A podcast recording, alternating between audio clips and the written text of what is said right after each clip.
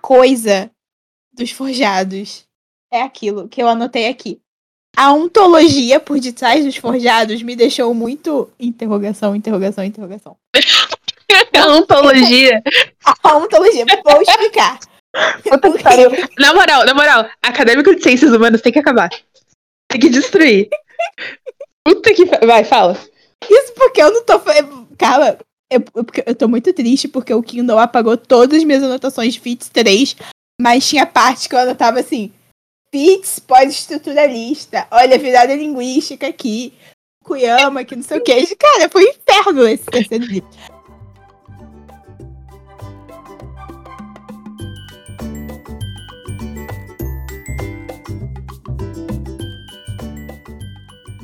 Aviso de conteúdo. O livro de hoje trata de temas extremamente pesados, como tortura psicológica, tortura física, abandono infantil, violência tentativas infantil. de violência infantil, tentativas de assassinato, tentativa de suicídio, indução ao suicídio, indução ao suicídio, maltrato animal, maltrato animal e pessoas Comunismo. vendendo sua arma. comunismo. Foi comunismo, comunismo é o último, pelo.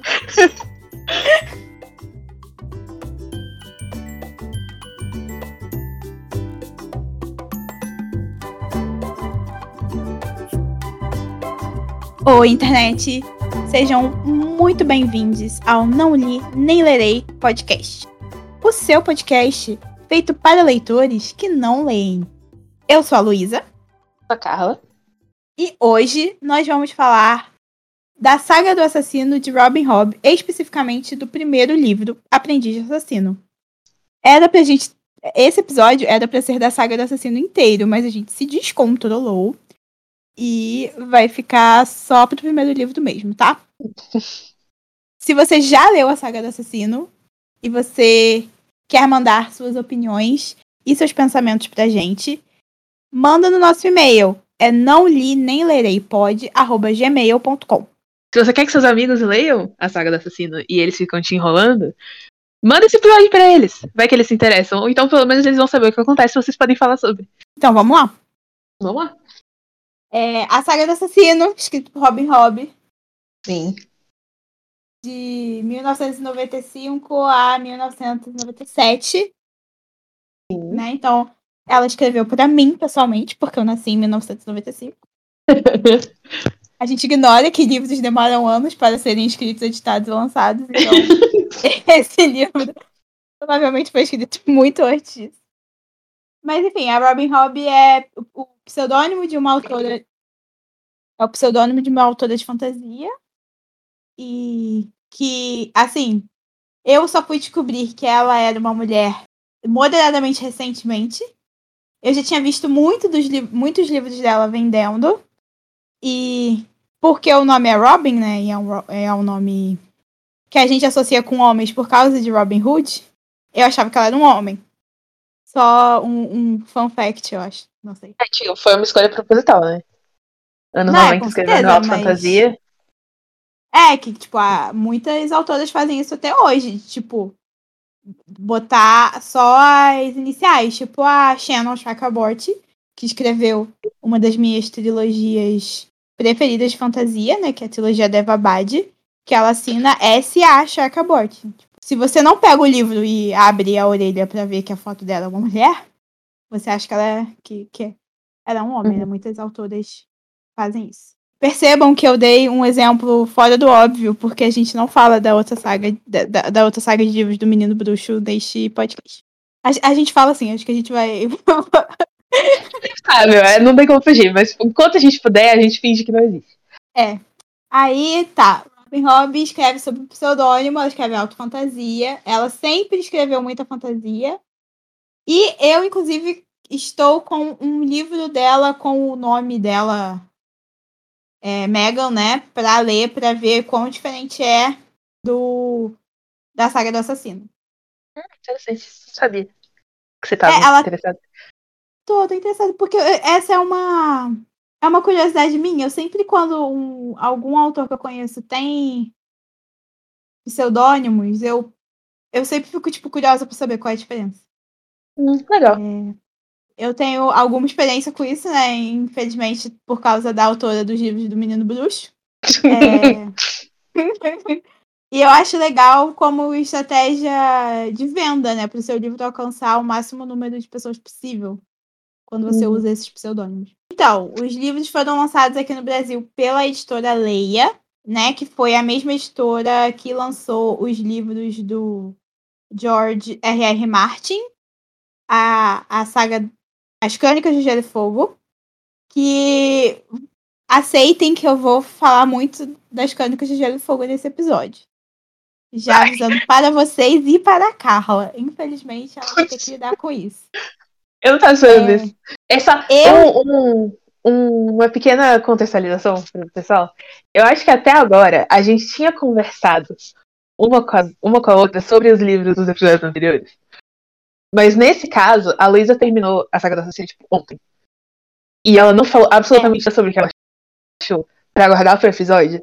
E eu tô, tipo, na expectativa, porque pra mim essa série tem zero defeitos. Pois é, eu. E eu te conheço que eu, eu sei o que você gostou. É, sem você ter que me falar nada. E Pois eu, é. e eu acho que eu vou ser agredida, então. Por favor, tenha paciência e, É. e- e encontre todo o, o seu amor por mim Tá aí no seu Ok. coração. tá bom. Enfim, os livros aqui no Brasil foram publicados pela editora Leia. Uhum. Só que e ele, foram as edições que eu li. Eu li as edições da editora Leia. E o primeiro livro foi traduzido pelo Orlando Moreira. E o segundo e o terceiro livros foram traduzidos pelo Jorge Candeias. Só que, não sei se, tu- se isso é conhecimento geral, a editora Leia saiu do Brasil. Né? Ela Eu não publica disso. mais. Ela não publica mais no Brasil. Inclusive, os livros do Martin estão sendo publicados por outra editora. Não me lembro agora exatamente qual editora que está publicando os livros do Martin. Mas, enfim. E aí, portanto, atualmente, a saga do assassino está sendo republicada pela editora Suma das Letras, que é Uhum. conhecida por publicar livros do Stephen King, se eu não estou enganada. Uhum. E aí, a Leia largar o, a saga do assassino depois de terminar o terceiro livro é um problema porque a saga do assassino é uma trilogia dentro de uma série maior, chamada Realm of the El- Elderlings. Eu não sei se tem um nome oficial em português. E a Leia chegou a lançar o primeiro livro dessa segunda série, O Navio Arcano, e parou ali. Nunca mais. Então, a Suma parece que tá querendo publicar tudo na ordem. Então, vem aí. Eles É já publicaram a, a- eles já republicaram o Aprendiz de Assassino, que é o primeiro Sim. livro, né? da Então, a primeira saga trilogia. dessa- Isso. Como a Kai explicou, são várias trilogias, né, dentro desse universo compartilhado. Uhum. A primeira trilogia, que é a trilogia que a gente vai tratar aqui no episódio, se chama Saga do Assassino. Então são três Uhum. livros: Aprendiz de Assassino, Assassino do Rei e A Fúria do Assassino. Sim. Uma anotação pra quem estiver lendo. A Luísa leu a edição da Leia, eu li o original em inglês. Colonizada. Hashtag colonizada. E, e a tradução da Leia traduz a maioria dos nomes. Então vai ter confusão. A Luísa vai falar um nome em português e eu vou ficar, quem é essa pessoa? e, e o contrário vai acontecer, eu vou falar nomes em inglês. E a Luísa vai ficar confusa. Eu vou tentar lembrar de falar os nomes em português, mas eu não garanto nada. Até porque eu discordo de algumas das traduções. Mas fica aí o aviso pra quem estiver ouvindo que vai ser confuso, talvez, essa parte dos nomes, mas a gente vai se adaptando conforme a conversa flui. Eu acho que Assassino tem esse- essa questão da, da fantasia medieval que tem esse- esses problemas, não esses problemas, né? Que tem essa, esse cuidado com a tradução. De novo, que nem a- as Crônicas de Gelo e Fogo, né? Que não necessariamente nomes de pessoas, mas nomes de lugares são traduzidos. Sim. E isso aconteceu também na saga do assassino, tipo, os nomes dos lugares foram é, adaptados para português. Eu gosto disso. Eu gosto. Sim. Eu acho muito legal quando tem essa adaptação, porque te transporta muito mais pra história. É E nomes são muito importantes em, na saga do assassino. É, tipo, especialmente pra essa história. Sim. Então, eu posso não concordar com algumas traduções, mas a maioria delas foram muito boas e fazem sentido Uhum. dentro da história. É... Um adendo que eu queria Ah, é. fazer é que o, o primeiro livro, Aprendiz Assassino, é um outro motivo pelo qual esse podcast existe. Porque eu não sei se você lembra, Luísa, provavelmente você lembra, que a ideia do podcast veio quando eu tava lendo Aprendiz de Assassino e eu tava em surto absoluto amando aquele livro. E eu entrei no Telegram e gravei um áudio de tipo meia hora falando tudo o que acontecia até aquele ponto. Eu nem tinha terminado o livro ainda, eu tava na metade. E contando absolutamente tudo que tinha acontecido no livro até agora pra Luísa. Porque eu precisava compartilhar com alguém porque eu tava, tipo, apaixonada. E foi daí que veio a ideia de fazer esse podcast, de, tipo, contar sobre livros que eu gosto muito pra amigos que eu sei que não vão ler ou que estão sem tempo de ler. Tanto que só meses depois a Luísa conseguiu terminar de ler a trilogia. Então, eu, eu acho legal dar esse contexto, de que foi por causa desse livro que esse podcast surgiu. Todo mundo agora diga obrigada, Robin Hobb. Obrigada, Robin Hobb. Eu vou te mandar a conta da minha terapia. Não, e assim, e foi um. A Carla falou tão bem, desse, tão, tipo, tão apaixonadamente desse livro que eu passei ele na frente de vários livros que eu. que, que, que existem, né? Porque eu não tenho uma, uma lista de leituras futuras consolidadas. Uhum. É. E foi. Porque, tipo, é muito a minha coisa. A gente falou no episódio de Duna que, tipo, a- eu sou a louca da ficção científica e você é a louca da fantasia. Mas eu Sim. também sou muito a louca da fantasia medieval. Sim. É só porque, em comparação com a Carla, eu sou a louca da ficção científica. Sim. É, então. A saga do assassino. Vamos lá, vamos começar. Primeiro livro, Aprendiz de Assassino, a gente é introduzido a um menino. Sem nome, por enquanto. Que é abandonado. Ele tá junto com o avô dele, o avô dele larga ele num, na chuva na porta da casa de um cara.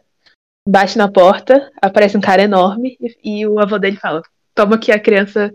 O filho não é teu, mas agora você que tem que cuidar dele. E aí esse menino. Ele tinha o quê? Seis anos? Um negócio Três assim? anos. Seis anos. E é narrado do ponto de vista dele já adulto. Então é ele contando pra gente a história dele.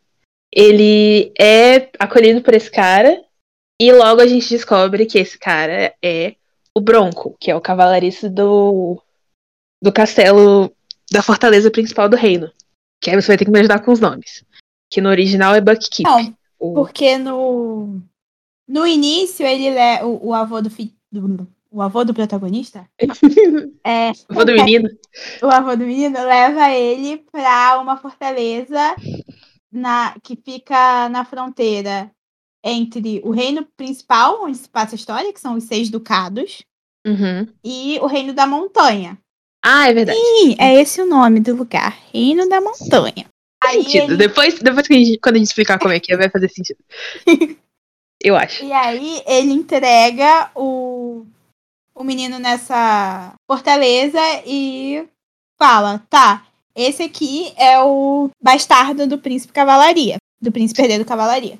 Uhum. E eu pausa por dois segundos que eu acho que cavalaria é o único a única tradução de nome com a qual eu não concordo nesse É, nesse é, é um. Eles erraram bastante nesse aí. Porque o original é chivalry, que significaria cavalheirismo. cavalheirismo, é, ou Não cavalheiro, né? É. Não cavalaria. E- Caval- Cavalaria remete diretamente a cavalos. Exato. Então. Ele fala. Esse aqui é o bastardo do príncipe herdeiro do cavalaria.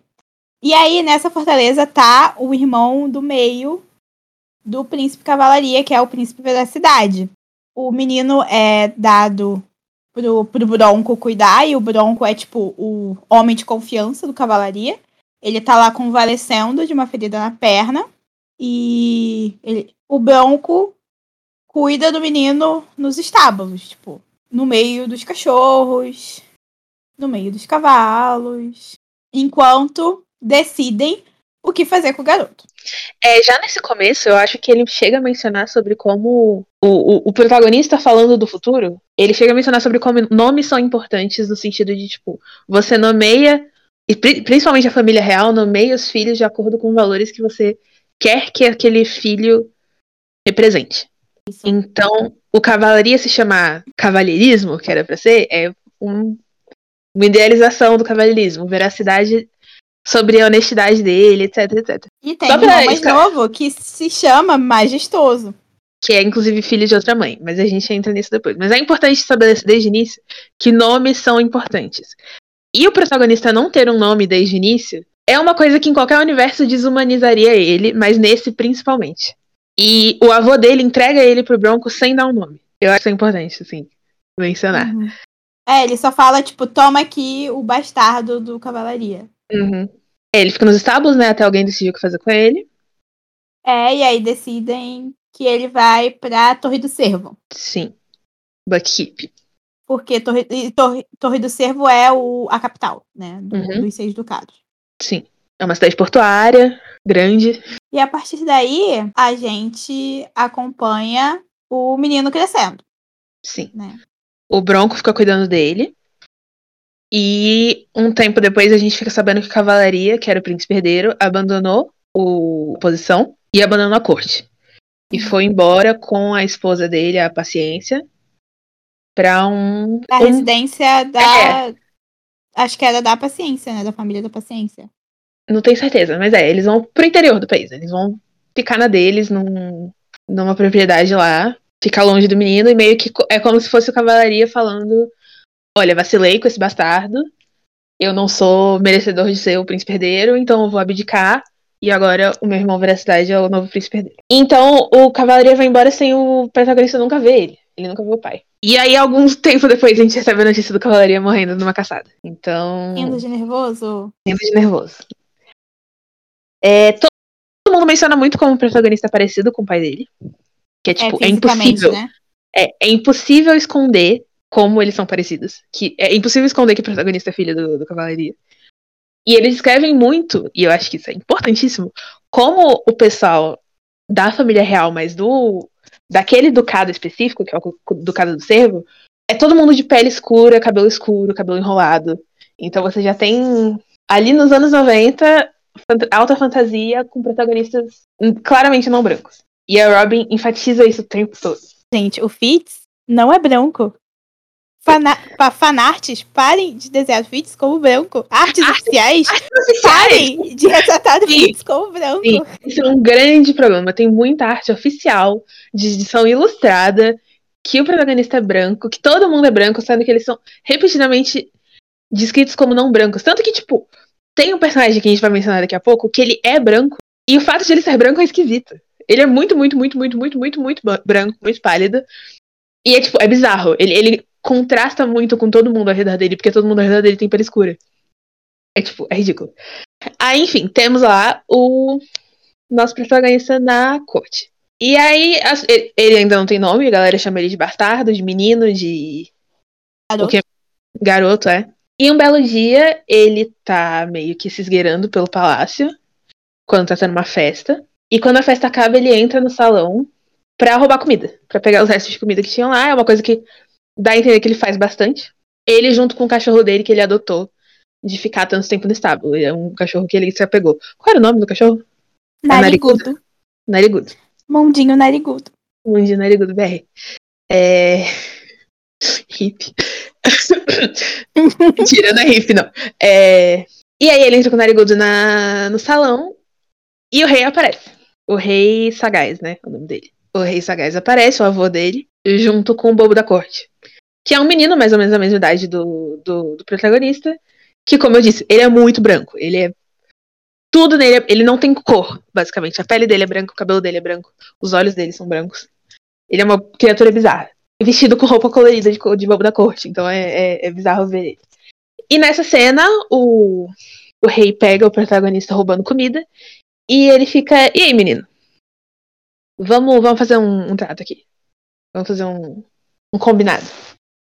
Eu te dou comida, eu te dou abrigo, eu te dou o que você quiser. Em troca, você trabalha para mim. E nessa altura do campeonato, ele tem, tipo, sete anos, ele faz a mínima ideia da importância desse trato. Mas ele aceita, porque ele é uma criança que, oferecido comida e abrigo, ele vai aceitar.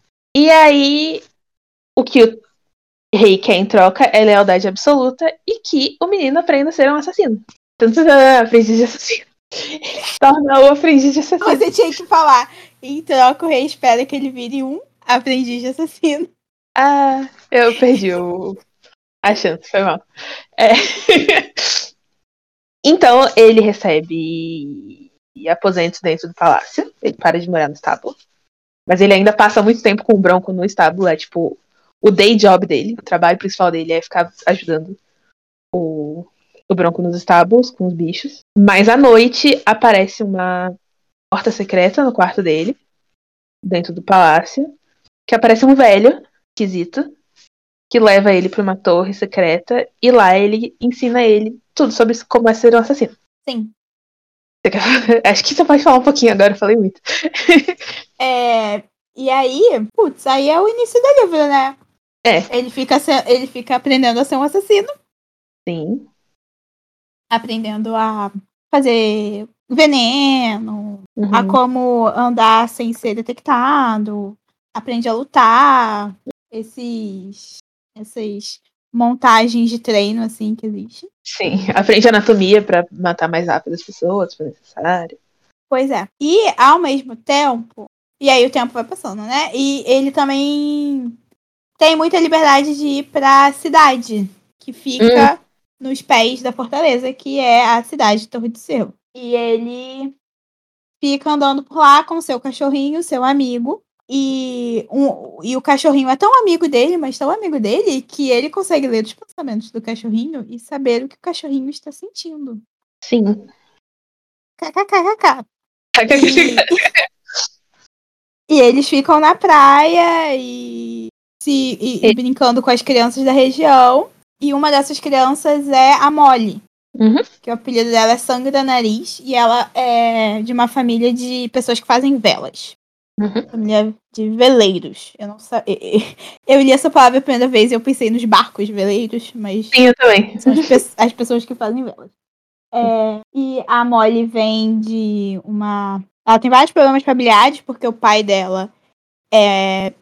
Ele é um bêbado, agressivo, que bate nela, né, coitada. E uhum. por isso que ela passa muito tempo fora de casa, porque ela não quer ficar em casa com apanhando o pai. Uhum. E eles viram amigos. Desse jeito que criança vira amigo muito rápido, sem se importar muito. Sem, sem querer saber muito da vida do outro, né? Tipo, uhum. ninguém sabe que ele é o bastardo do antigo príncipe herdeiro, essas coisas. E ninguém pergunta também, ninguém quer saber. E ninguém pergunta, ninguém quer saber. É, é o, o novato e o narigudo. Isso é o cachorro. Uhum. Ninguém Sim. tá nem É um dos primeiros nomes que ele recebe, o novato. Isso, novato. Tem mais ou menos aí que tem uma cena em que o ele percebe a, a conexão dele com o cachorro, né? E o Bronco tá na cidade, ele nota. Isso, total. Porque o... eles tentam roubar alguma coisa. É, porque o Bronco... o Bronco... não sabia que o Fitz ia pra... O Bronco não sabia que o, o, o, o menino ia pra cidade. E ser criança e ser no pestinha e aprontar as coisas, porque o, o Bronco fica, você é o filho do príncipe cavalaria. Tipo, você pode não ser um príncipe, mas você tem sangue de príncipes, então você tem que se comportar, que não sei o que, que não sei o que, que não sei o que. Sim, sim. E, e, o Bronco, ele era muito próximo do, do cavalaria, então ele meio que sente a responsabilidade meio que de preservar o legado dele, né? Isso. Uhum. Então ele fica horrorizado que o filho do cavalaria tá correndo por aí, tipo, descalço, com um cachorro, enfim. E ele percebe que o menino e o cachorro são próximos demais. Uhum. E aí vem o contexto de que nesse universo existe, existem pessoas que têm essa conexão mental e empática, né, com animais, que uhum. é uma uhum. magia chamada, da, chamada de manha. E es, essas pessoas são extremamente mal vistas nesse universo, porque elas são entendidas como não sendo completamente humanas, como sendo parte animal, né? E o menino é claramente, uma vez que a gente descobre que essa magia existe, ele claramente tem essa magia como dele, né, com ele. E ele é filho de um príncipe. Então, ia pegar muito mal. E o Bronco parece ter um, um, um desgosto particular por essa magia. Então, quando ele descobre, ele faz questão de separar o, o Fitz, o menino, do cachorro, do Narigudo. E é muito triste, porque o jeito que, que escreve, o Narigudo só some. E eu, pelo menos, quando eu li, eu falei, ah não, ele matou o Narigudo. E o, Porque o menino. o, tá- o menino descreve ele é, sentindo o laço dele com o, o cachorrinho sendo rompido. Sim, sim. Ele, ele, ele tem certeza absoluta que o cachorro morreu. Apesar de ele nunca ver acontecer. E, enfim, tem esse momento triste. Mais ou menos nessa época, e aí eu acho que o menino já tem uns 10 anos, ele começa a interagir mais com o tio, o Veracidade. Que não é uma interação, assim, interação. Eles só se trombam nos corredores do palácio de vez em quando. E se eu não me me corrija se eu estiver errado, Luísa, porque você leva menos tempo do que eu. Mas é o Veracidade que dá o nome pra ele, não é? O que vem a se tornar o Verdade, nome é porque- dele. É porque eu não me lembro se, se é o Veracidade que fala o nome pela primeira vez no livro. Uhum. Mas é, a- às vezes chamam o menino de o Fitz, porque Fitz quer dizer bastardo. Sim. É um termo anglófono, né? Que eu, eu ia dar um exemplo aqui que ia ser a minha carteirinha de nerd que eu vou, Manda, deixar passar. vai. Não, vai. Eu quero saber. Por quê? Ai, deixa eu pesquisar o nome certo da pessoa. Mas enfim, é, Fitz era um dado, tipo, na Inglaterra para bastardos do rei.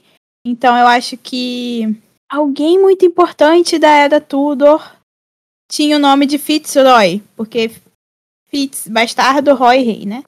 Uhum. É, e eu esqueço quem é essa pessoa. Eu achava que eu sabia. Não sabia. Tudo bem.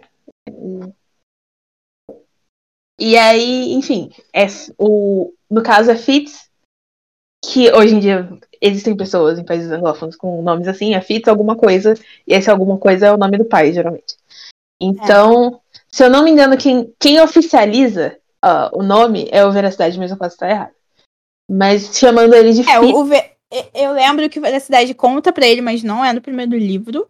Que o Veracidade Uhum. fala pra ele que, tipo, no dia que o avô dele jogou ele lá, entregou ele pra ser criado pelo, pelos é, visionários, ele escreveu, tipo, ah, o nome do garoto é Fitz Cavalaria. Hum, Assim que ele chegou. Ele é sim. o filho do Cavalaria. Uhum. É, Mas não foi é- no primeiro livro. Mas, mas a gente não é conhecida nesse podcast por seguir estrutura. Então. Exato. Enfim, o nome dele é Fitz Cavalaria. Fitz Cavalaria Visionária, né? Ou. Isso. Inclusive, parabéns aos envolvidos por traduzirem Farseer como visionário. Excelente Farseer- escolha. Farseer é o sobrenome da família real. A gente não deu esse começo. Tanto que em inglês o nome da trilogia é, é Farseer Trilogy. E o nome do Fitz é Fitz Chivalry Farseer. Então tem a literação, que eu acho legal também. É... Enfim, Fitz, pra, pra, pra resumir. É Fitz. E aí ele fica treinando pra A ser gente já falou Fitz 20 vezes antes. Sim, e- porque a gente não consegue manter o que mistério. E ele fica treinando pra ser assassino, ele fica muito, muito, muito, muito, muito, muito, muito, muito deprimido quando ele perde narigudo, mas ele supera eventualmente. Tipo, não supera 100%, mas ele consegue continuar vivendo a vida dele. Continua treinando pra ser assassino, e ele encontra o bobo da corte algumas vezes, que fica jogando uns riddles, o que que é? Enigmas? Não sei. Falando umas coisas aleatórias pra ele que é pra significar alguma coisa, e o Fitz sempre fica que porra é essa, meu amigo? Ele nunca Fala sentido. direito. fala direito, porra, fala que nem gente. Mas, tipo, todo mundo trata muito mal o Bulbo e acaba que o Fitz é a única pessoa que trata ele que nem gente eles ficam meio amigos. É nessa época que a paciência vem pra corte? Então, uma coisa que eu não tô conseguindo lembrar direito é a ordem dos eventos. Se a, a Forge acontece primeiro, ou se a A paciência Forja vai é pra... importante pra caralho, tá? A Forge é muito importante. A gente, tipo, eu acho que nessa altura do livro ela ainda não rolou. Uhum. Porque. É... Mas eu, eu não lembro se a, se a paciência vem antes da forja ou não. Mas enfim, Fala da Forja, que eu acho importante. Mais importante. é, e nisso, quando o Fitz está mais crescidinho, ele já deve ter uns 15 anos, mais ou menos. Uhum. é, a costa né, dos Seis Ducados começa a ser Não é invadida, né? Começa Atacada. a ser atacada por salteadores vermelhos, que são navios que É vêm do norte. Sa- saqueada é o nome. Isso, é, saqueada, atacada por salteadores vermelhos, que são um grupo de navios piratas que vêm do norte.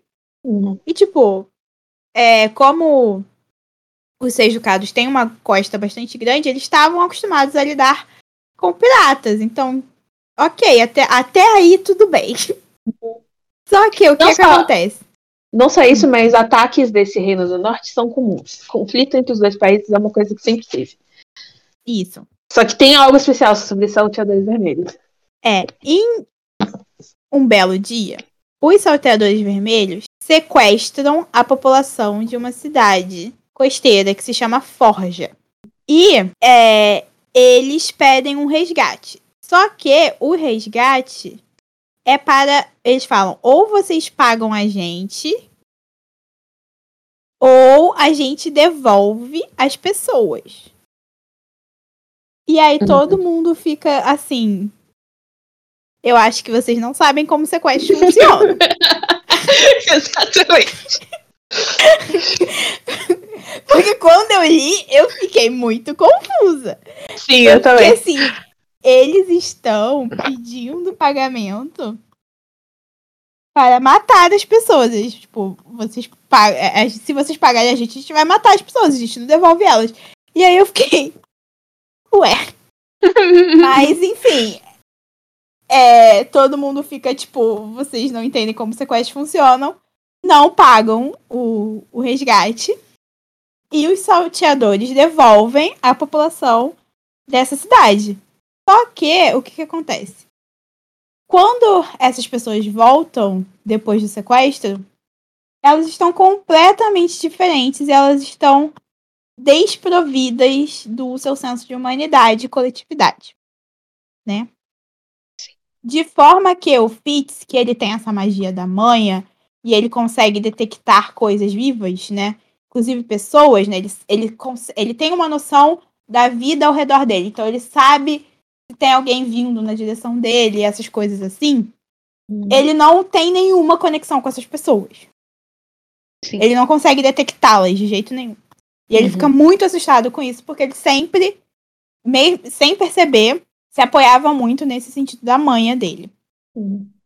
Tanto que, tipo, a primeira vez que ele encontra uma dessas pessoas é quando ele percebe esse sentido. Que antes era tão Uhum. natural que ele nem notava o que acontecia. Isso. E aí, a- quando ele finalmente encontra alguém que ele não consegue perceber só com esse, sentido, ele fica tipo, o que, que tá acontecendo? Ele fica muito desesperado. Ele fica muito chocado. E aí, porque esse primeiro ataque surgiu nessa cidade chamada Forja, ficou convencionado chamarem as pessoas que passaram por esse processo de, desum de sei lá, castração mágica, sei lá, É, castração desumanização mágica. Pode ser também. É, de forjados, né? Então, ele. E aí, os forjados acabam se tornando um problema para os seis ducados, porque eles são pessoas que só querem saber, tipo, de sobreviver e de comer, então eles não têm. Eles não. Parece que eles não sentem dor, então se você ataca eles, eles continuam brigando com você até você conseguir matar eles de uma vez por todas. E eles não têm nenhum senso de coletividade bem comum. Então eles não se juntam em grupos pra assegurar, tipo, a sobrevivência de todo mundo, sabe? Se você vê mais de um, um forjado juntos, tipo, viajando numa estrada, é uma associação de conveniência e, tipo, se algum deles se ferir, eles não vão hesitar em deixar essa pessoa pra trás. E aí é isso. Agora temos esse grande problema em nossas mãos, porque os salteadores vermelhos, é, volta e meia, estão aparecendo em cidades da costa dos Seis Ducados, sequestrando pessoas e ameaçando forjá-las. Algumas cidades escolhem, tipo, pagar o resgate para as pessoas, para matar as pessoas, porque elas entendem que é melhor as pessoas morrerem do que serem forjadas. Mas nem todo mundo consegue fazer isso. É, então, os forjados eles ficam sendo um problema grande para os seis ducados. Você quer falar do talento? A gente tem que falar do talento. É, enquanto isso tudo tá acontecendo, o Fitz tá recebendo seu treinamento de assassino com o Bril, que é o, o treinador dele, que a gente descobre depois que ele também é um bastardo visionário. Ele é irmão do rei, do rei Sagaz. E também descobrimos que o Fitz, porque ele é um protagonista, ele é muito especial. E ele não tem só um poderzinho, mas ele tem dois poderzinhos. e o, o outro poder dele é o talento, que na verdade é uma magia meio que entendida como uma magia ancestral dos visionários, que todo mundo da família tem. Algumas pessoas fora da família já tiveram, mas o mais comum é aparecer dentro da família. Que basicamente é uma telepatia. Assim, no, no, no momento inicial a gente entende ela como uma telepatia. Você consegue perceber outras pessoas, você consegue se comunicar com elas, você consegue manipular o pensamento delas, tipo, entrar na cabeça e fazer ela fazer alguma coisa que você queira sem que ela perceba o que ela tá fazendo. E isso é uma ferramenta muito útil de combate dos, dos visionários. Tanto que durante essa, esse conflito com os salteadores vermelhos, é assim que fala? Isso, salteadores vermelhos. Uhum. Tipo, eles usam, por exemplo, para confundir o capitão de um navio mentalmente, fazer ele entrar numa tempestade achando que vai ficar tudo bem, e aí o navio naufraga né, na tempestade, alguma coisa assim. Enfim, essa é uma habilidade ancestral do, dos visionários, e o Fitz vai descobrindo que ele tem essa habilidade e ele não sabe como controlar ela. E ele fala com veracidade para ver se veracidade ajuda ele. Só que veracidade tá muito ocupada lidando com a guerra com os salteadores vermelhos ele não tem tempo. Então o Fitz acaba meio que tateando no escuro, tentando aprender sozinho. E aí, no, eu acho que é no segundo livro que ele começa a ser treinado formalmente, mas acaba sendo a pior decisão da vida dele. Não, é no primeiro livro. É no aí, primeiro? É, aí a paciência chega. Você, vai, você quer concluir o seu pensamento? Não, é só porque eu achava que era no segundo, então. Tá, a paciência Ah, chega. a- acontece muita coisa no primeiro livro. eu li tudo de uma vez, então pra mim é tipo. O segundo livro na minha cabeça é só o Fitz sendo adolescente com tesão. Então eu não lembro de mais nada. Mas é... É. exatamente isso, então. Por- A coisa importante que é o treinamento dele e o trauma que é. Tipo, vai orientar o resto da vida dele acontece no primeiro. O segundo Ah, é tá. só ele sendo chato mesmo, coitado. Coitado do bebê. É, a, É. Paciência, a paciência chega na corte, né? Quem é Paciência, paciência, Carla? pra quem a gente. é, Já foi mencionado, mas pra quem esqueceu. Ela é esposa do Cavalaria. Então, ela meio que seria a madrasta do Fitz. Ou. Enfim, era pra ela tido um filho com o Cavalaria não teve. Então. Tá lá. Ela é chega viúva do Cavalaria. corte Ela chega na corte, ela é a pessoa mais bizarra que o Fitz na vida dele. E ela é perfeita. Ela é perfeita. Ela fica numa torre e o Fitz chega lá e a torre é tipo. O sonho de uma pessoa maximalista tem tudo ali dentro. Tem planta, tem bicho, tem. Tem pintura, tem os bordados que ela faz. É tipo, caos completo. A paciência claramente tem déficit de atenção, assim, tipo. Ela não consegue focar em uma coisa por mais de cinco minutos. Ela tem a assistente dela, que é a Lacey. É Renda. Renda, tá. Que eu, na minha cabeça, elas são um casal. Agora que a cavaleira tá morta, mas você escolhe. Não, elas têm muita vibe sáfica.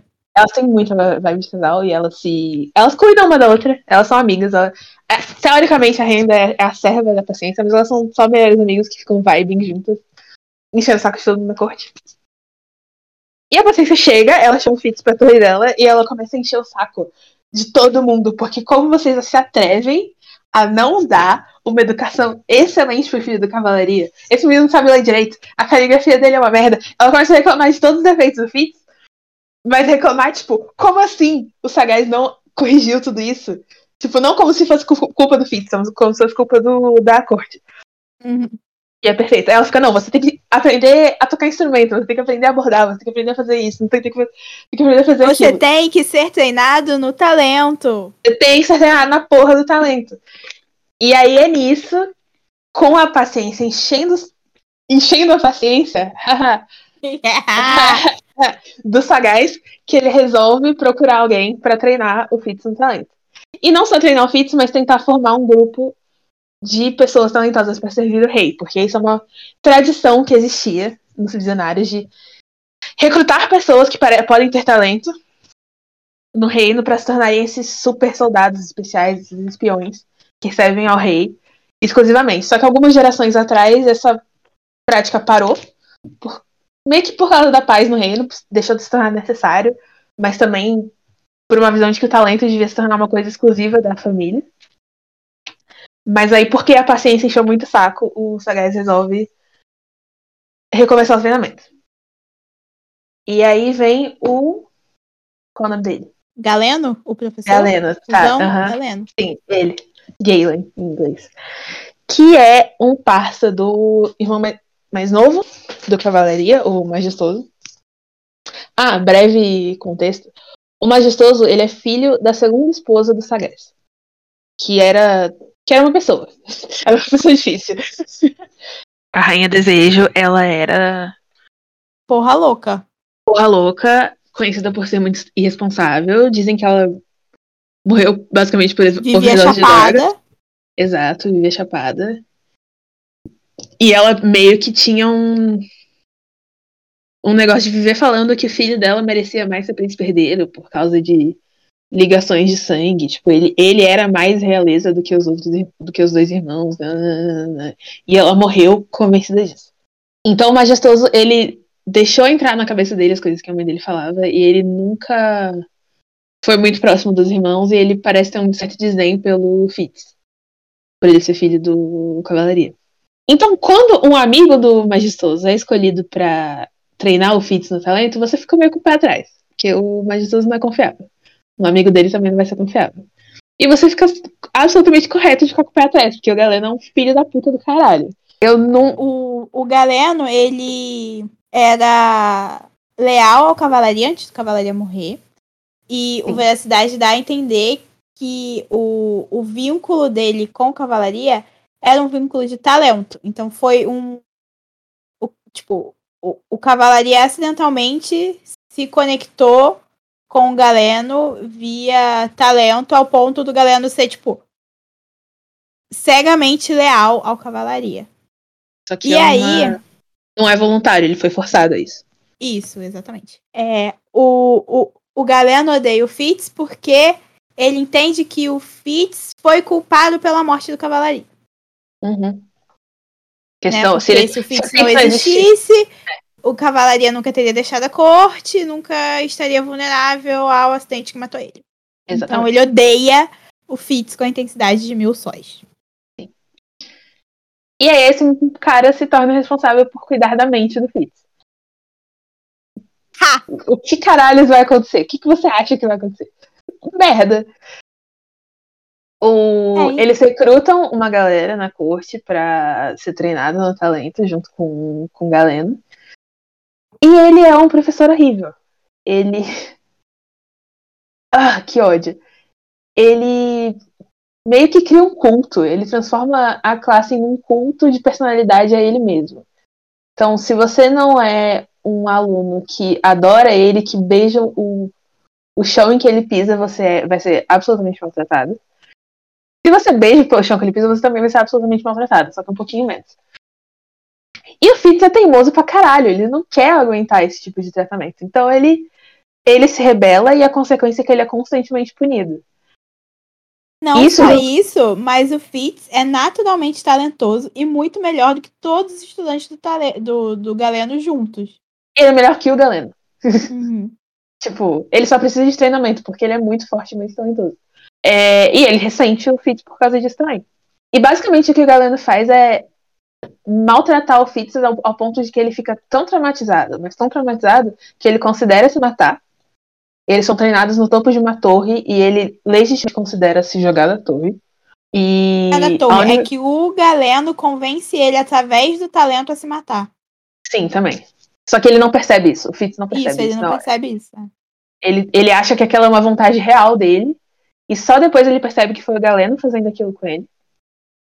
Mas a, esse evento traumatiza o Fitz pro resto da vida em relação ao uso do talento e deixa ele meio que bloqueado, sabe? Ele não consegue usar o talento direito. Toda vez que ele usa, ele sente dores horríveis de cabeça.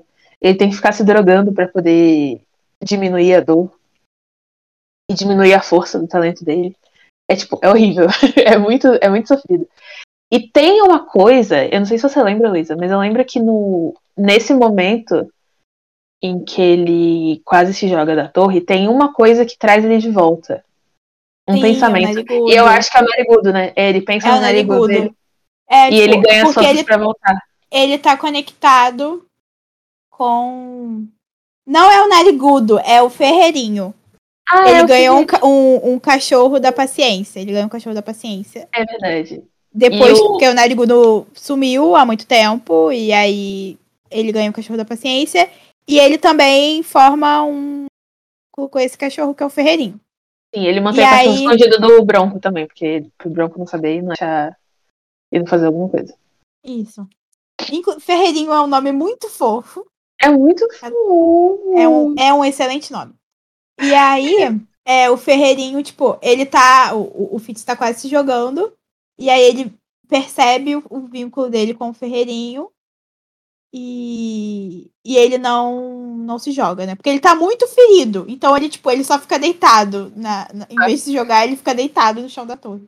Mas ele tava se arrastando pro, pra beira da torre, eu acho. Nossa, é tipo, caralho. Tô É, mu- lembrando aquela cena é muito E difícil. eu é tô muito me difícil. retorcendo. É tipo. Ah!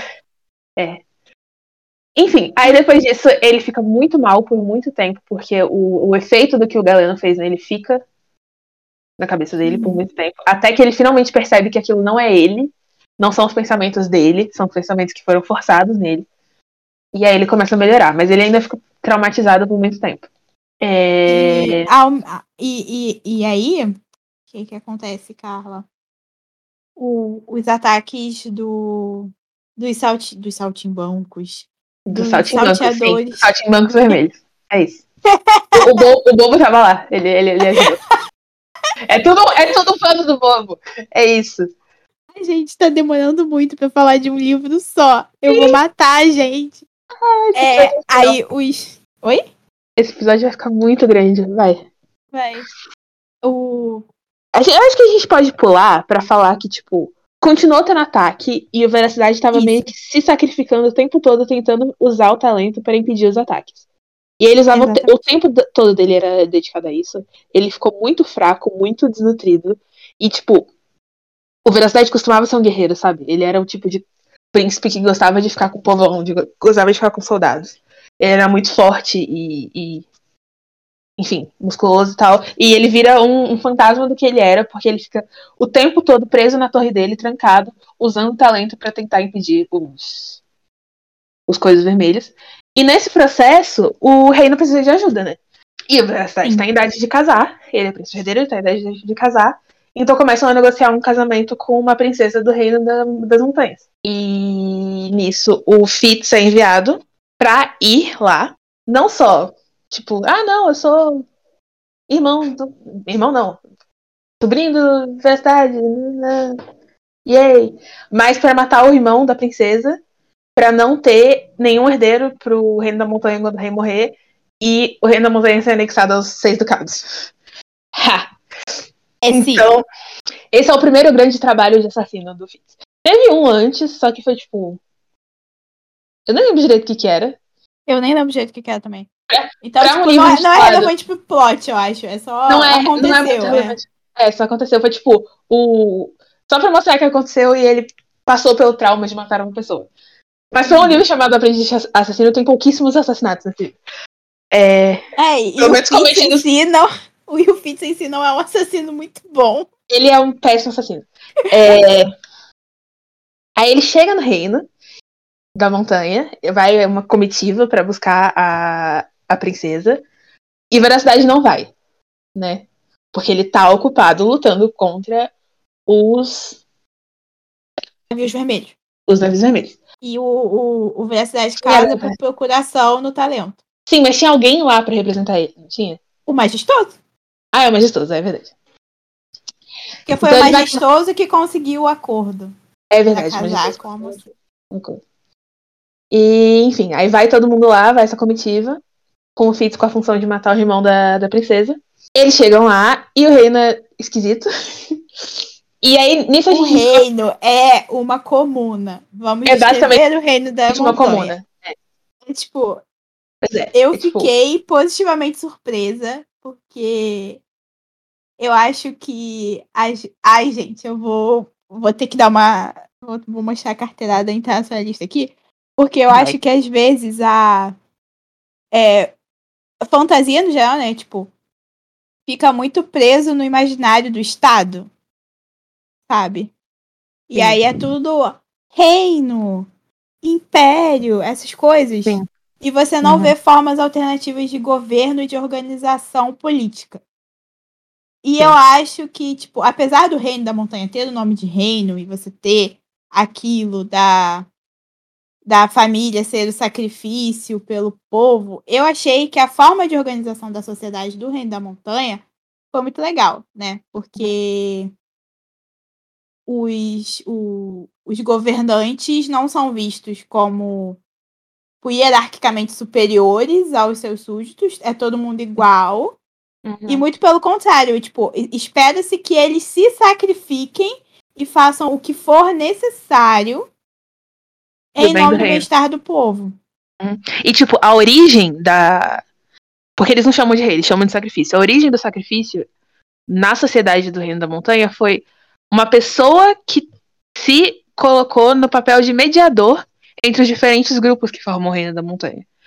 Então, não é uma pessoa que governa, é uma pessoa que Administra. administra, exatamente.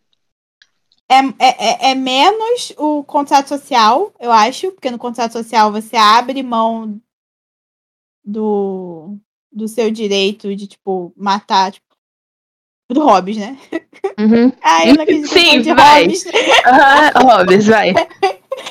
Porque você abre mão do seu direito tipo, de violência e investe esse direito no soberano, que vai ser o responsável por manter a segurança dos seus sustos.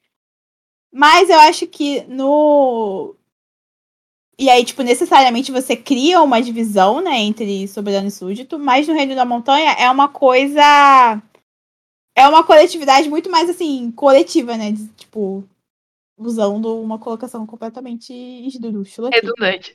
É. É. É uma co- coletividade muito mais solidária. Isso, com É. certeza.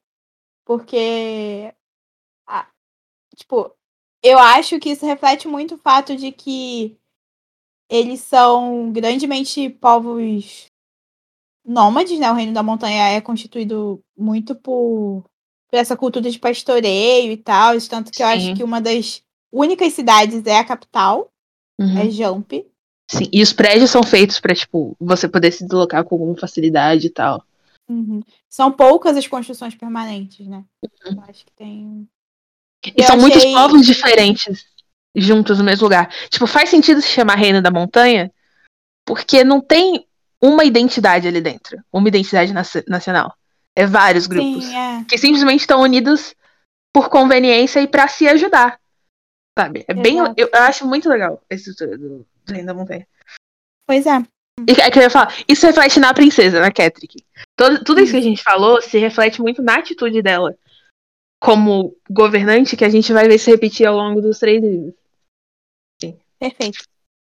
Aí o que, que acontece? O, o Fitz chega lá, aí o majestoso fala: então, querido, vamos matar o príncipe, né? Vamos. Seu, meu pai te mandou aqui pra você matar o príncipe. Eu estou aqui, eu sou a pessoa que manda em você aqui. E aí o, o Fitz fica desesperado, porque ele odeia o majestoso. Com razão, o majestoso é uma pessoa horrorosa. E A majestosa dele de volta e não esconde, né? Então. o majestoso deles volta e nos esconde. E a primeira coisa que a Catherine, que é a princesa prometida, fala pra ele: Ah, então é você que é o assassino do rei? É muito bom. o Fitz tá todo lá. Não, eu tenho que me camuflar. Eu tenho Me que, infiltrar. eu tenho que me filtrar. Passar Eu tenho que fingir. Eu tenho que fingir que eu sou só um cara normal. Não, não, não. E a Catrick, oi! Assassino, né? Prazer. é muito bom. Aí eles estão. é, é, perfeito. Porque, tipo, ela chega, fala: Oi, você é assassino do rei, né? Vem dar uma volta aqui comigo no jardim. Aí eles estão andando no jardim conversando. Ela, ela, tipo, linda, maravilhosa, ele fica deslumbrado com ela. Aí ela fica, ah, essa planta aqui, ó, que legal. Come essa folha, é, pra você ver como é que é. Aí o Fitz fica surpreso quando ele percebe que ela envenenou ele. ele é muito burro. Ele é muito burro. Tipo, ele fica com diarreia, não sei, alguma coisa acontece. Ele fica muito ele passa, ele, tipo, ele, passa muito mal e ele só sobrevive porque, como assassino, ele tinha antídotos. Uhum. E aí ele percebe que ele tá passando mal e fica tipo, ah tá, eu fui envenenado, eu preciso ir no meu quarto rapidinho, com licença. Aí ele enche a cara de antídoto. Bebe muito líquido, bebam líquido. Pausa para a água no momento. A gente tem uma hora de episódio e a gente ainda tá falando do primeiro livro. A sorte é que o segundo livro não tem nada pra falar. É, é o é, tipo, O romance é muito ruim. É. E, e esse é o livro mais triste da história. É. Tá, e aí. O Fitz não morre. É. a Catkin se arrepende de ter envenenado ele, chama o irmão, e aí, tipo, eles. E, e o, o Fitz tem enchido a cara de é, antídoto salva a vida dele. E aí o acontece? Eu não lembro direito dessa parte. Eu acho que eu, eu não entendi muito bem o esquema do majestoso, porque eu tava tão é... cheio do majestoso. Ele fez todo um esquema pro Fitz morrer, basicamente. E que dá errado. E... Ele queria que o Fitz fosse pego. Ele queria que o, o Hurisk morresse. Uhum. Mas, e, tipo, ele não queria que fosse. Porque o Hurisk. É, Hurisk, Hurisk ele uhum tinha sofrido um acidente quando ele era mais novo e desde então ele ficou com a saúde muito debilitada. Então a ideia era, tipo, o Fitz. É, o Fitz achava que, que a, era para ele matar o Hurisk, mas como se fosse, tipo, ah, a saúde dele falhou finalmente, ele sempre foi muito fraco, que não sei o quê. Só que o majestoso uhum. queria que o Fitz fosse pego. Sim. Porque ele, ele odeia o Fitz. Mas ele queria que o Rurik morresse. Por isso que ele falou pra Catherine que o Fitz era o assassino do rei. Pra, tipo, já saberem logo de cara, já terem o suspeito logo de cara. Uhum. Aí ele tenta matar o Fitz num. Não, o Rurik morre. Eu não lembro como que o Rurik morre. Porque eu lembro que o Fitz chega pra ele e fala: Olha só. Vou mandar real pra você. Eu sou um assassino o majestoso quer que eu te mate. Eu não quero te matar porque eu acho que você é firmeza. Eu acho você legal. E eu acho que o majestoso quer que eu seja pego te matando. Então não vai ser bom, nem para mim, nem para você. Se você morrer, obviamente. vai ser bom pra você, porque você vai estar morto. Vai ser bom pra mim, porque eu vou ser acusado de ter te assassinado. É legal que o, o Fitz fica tipo, ah, não quero te matar, não. E uma das primeiras coisas que o Breu ensina pra ele é: não pensa se você quer ou não matar essa pessoa, só faz. E ele é. imediatamente quebra a regra. Sim. É o pior assassino, ele é o pior assassino. Ele é muito é ruim. e aí eu não lembro do que que acontece, mas o Ruris que acaba morrendo. Uhum. E o e... Fitz acaba sendo acusado pelo assassino, pelo assassinato do Ruisk. Só que o a Cat perdoa ele. Sim. Porque ela entende que a culpa foi do majestoso. Tipo. Uhum.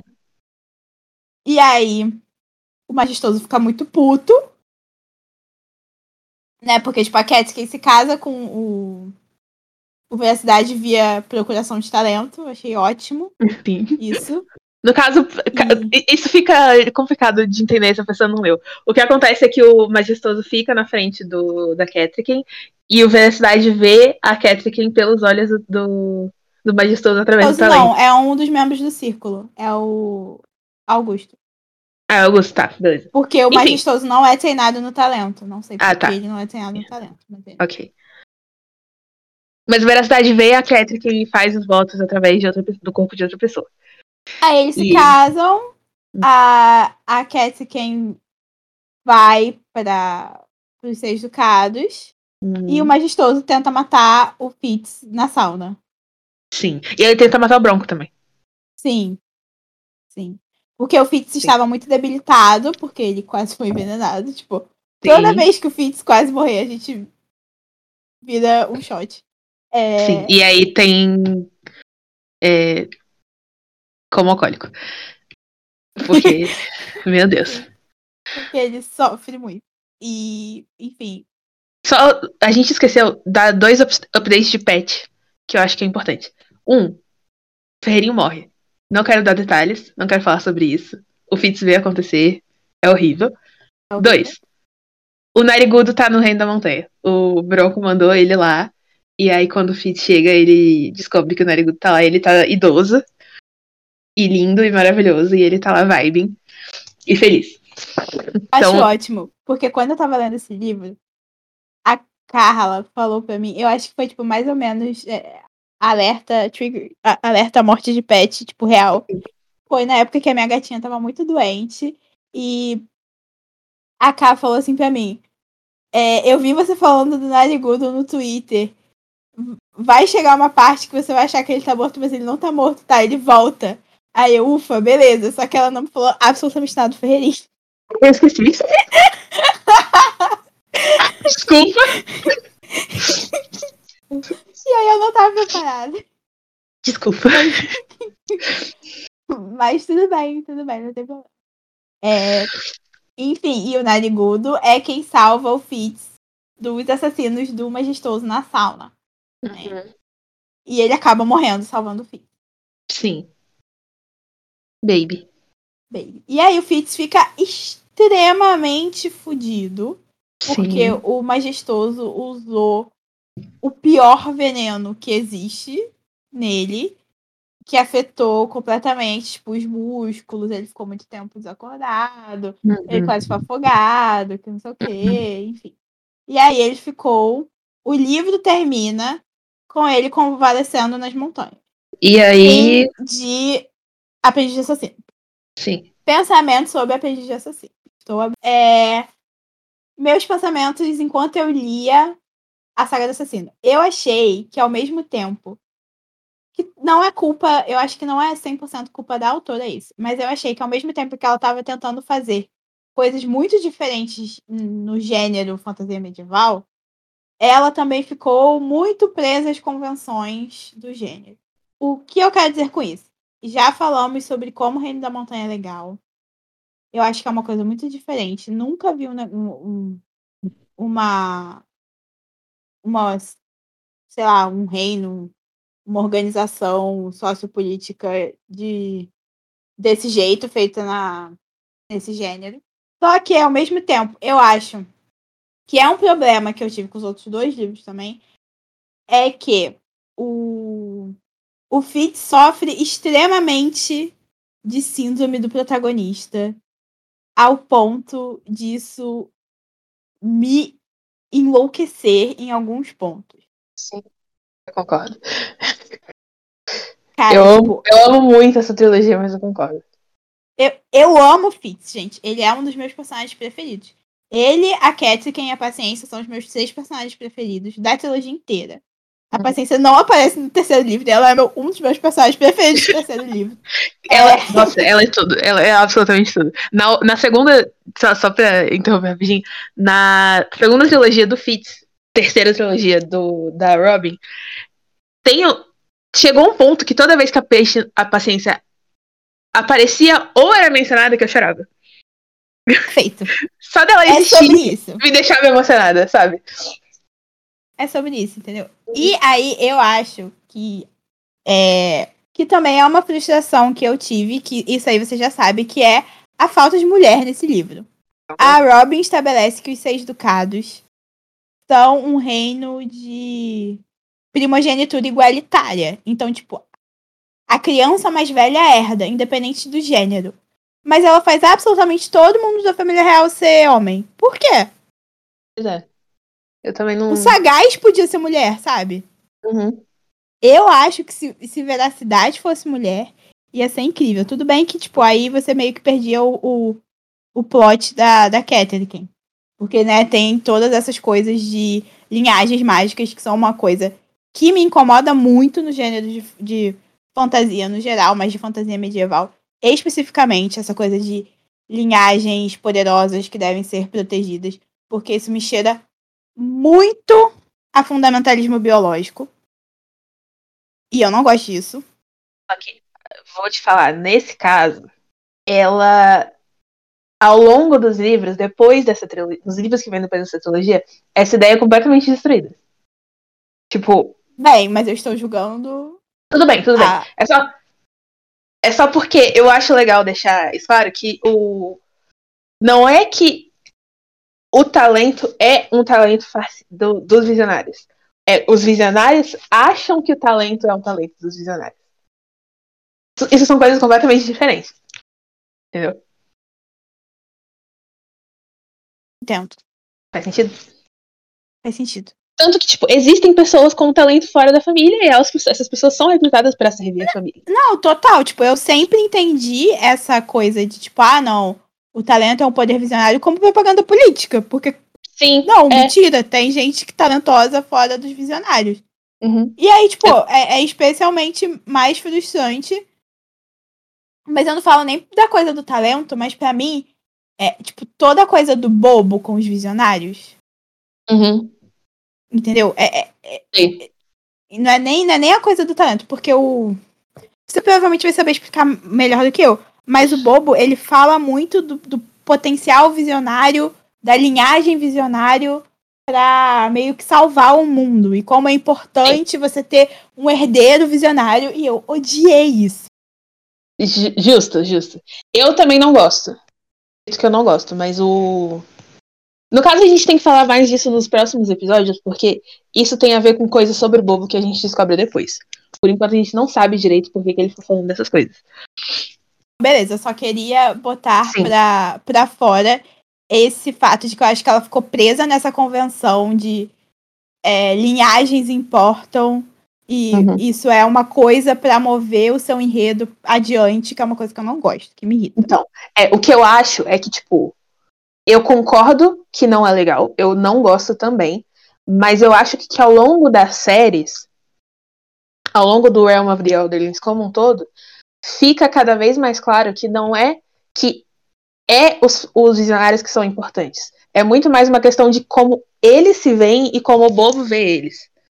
Mas, tipo, não é um determinismo de que aquela família é importante, mas existe uma percepção de que essa família é importante e ninguém consegue ver o, a, o bigger picture, sabe? Que faz com que eles sejam importantes.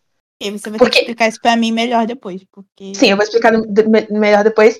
Tem detalhes que nem eu sei ainda, porque eu não terminei de ler tudo. Mas o, cada vez mais eu fico com essa impressão de que, tipo, é uma interpretação errada que o bobo tem do, do que vai acontecer. Eu acho que da gente conversando agora, o spoiler tá claro. O bobo é um profeta, ele, ele tem visões, ele sabe coisas sobre o futuro. Mais detalhes sobre isso depois. Tá, eu, Mas eu, eu, eu, eu concordo com essas críticas, porque tendo só a primeira trilogia como contexto, tudo isso é muito notável e é muito incômodo de verdade. É só depois que você tem revelações que fazem você ficar, ah, tá, então era isso. Entendeu? Justo.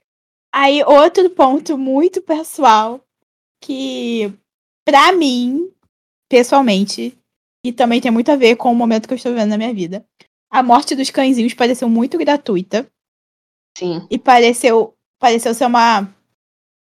Só uma forma dela mostrar pra gente como o, os seis ducados são um lugar horroroso. Só que, tipo, Robin, o seu protagonista, passou, sei lá, 10 anos da vida dele sem um nome.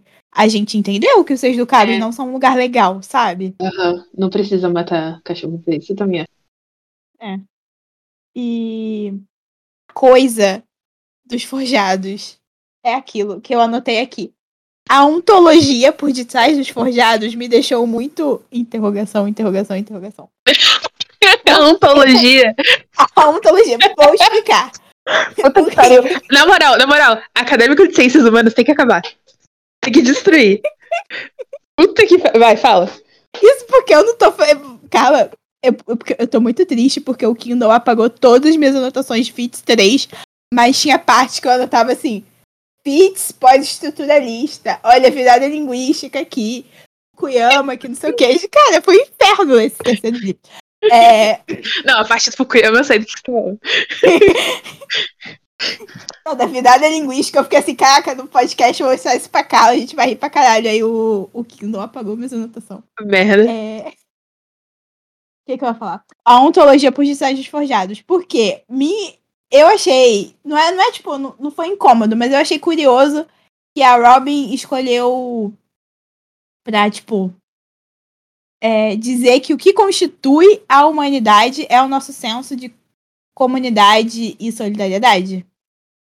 Hum. Porque os forjados não, eles não são vistos como humanos, porque eles não têm esse, esse senso de pertencimento e de coletivo, né?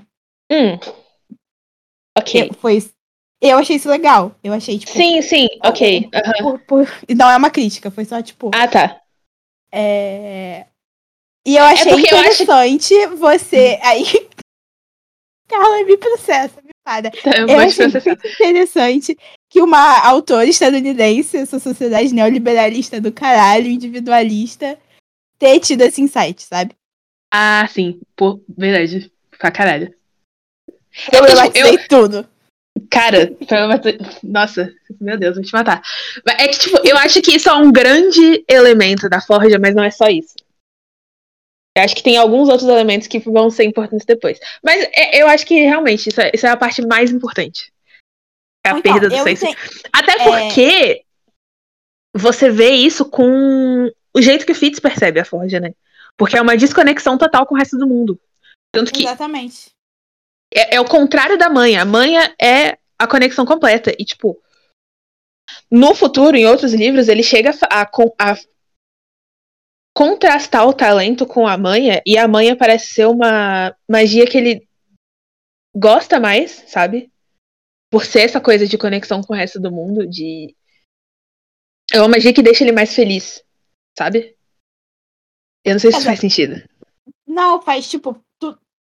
Faz sentido, não só porque ele foi muito traumatizado tentando aprender o talento, né? Então, tipo, Sim, claro. ele teve claro. esse trauma, mas também porque a manha dá conexão, é, uma conexão, tipo, basilar dele com o Ferreirinho, com o Narigudo, com. Uhum. Com o mundo. Porque É, é- é, tudo que existe de vivo. E, tipo, ele conhece o E- talento e- como uma e coisa o- que é, o- é uma ferramenta de poder. Não, e, enquanto tipo, que e- a manha é uma coisa, é uma troca, sabe? É uma coisa muito comunitária, muito coletiva. Sim, e o problema do Fitz, no- tipo, no, o cerne da questão do personagem dele é que ele se sente sempre muito sozinho. Sim. Então ele, ele, por isso que tipo ele usa da manha é, instintivamente, inconscientemente para se conectar com os cachorrinhos desde criança, porque ele sempre se sentiu extremamente sozinho.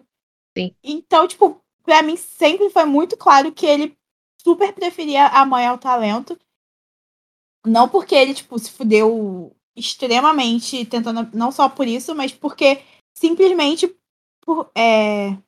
Meu Deus, não tô mais conseguindo falar. Ele tá gostava muito cansado. É, a gente gravou muito.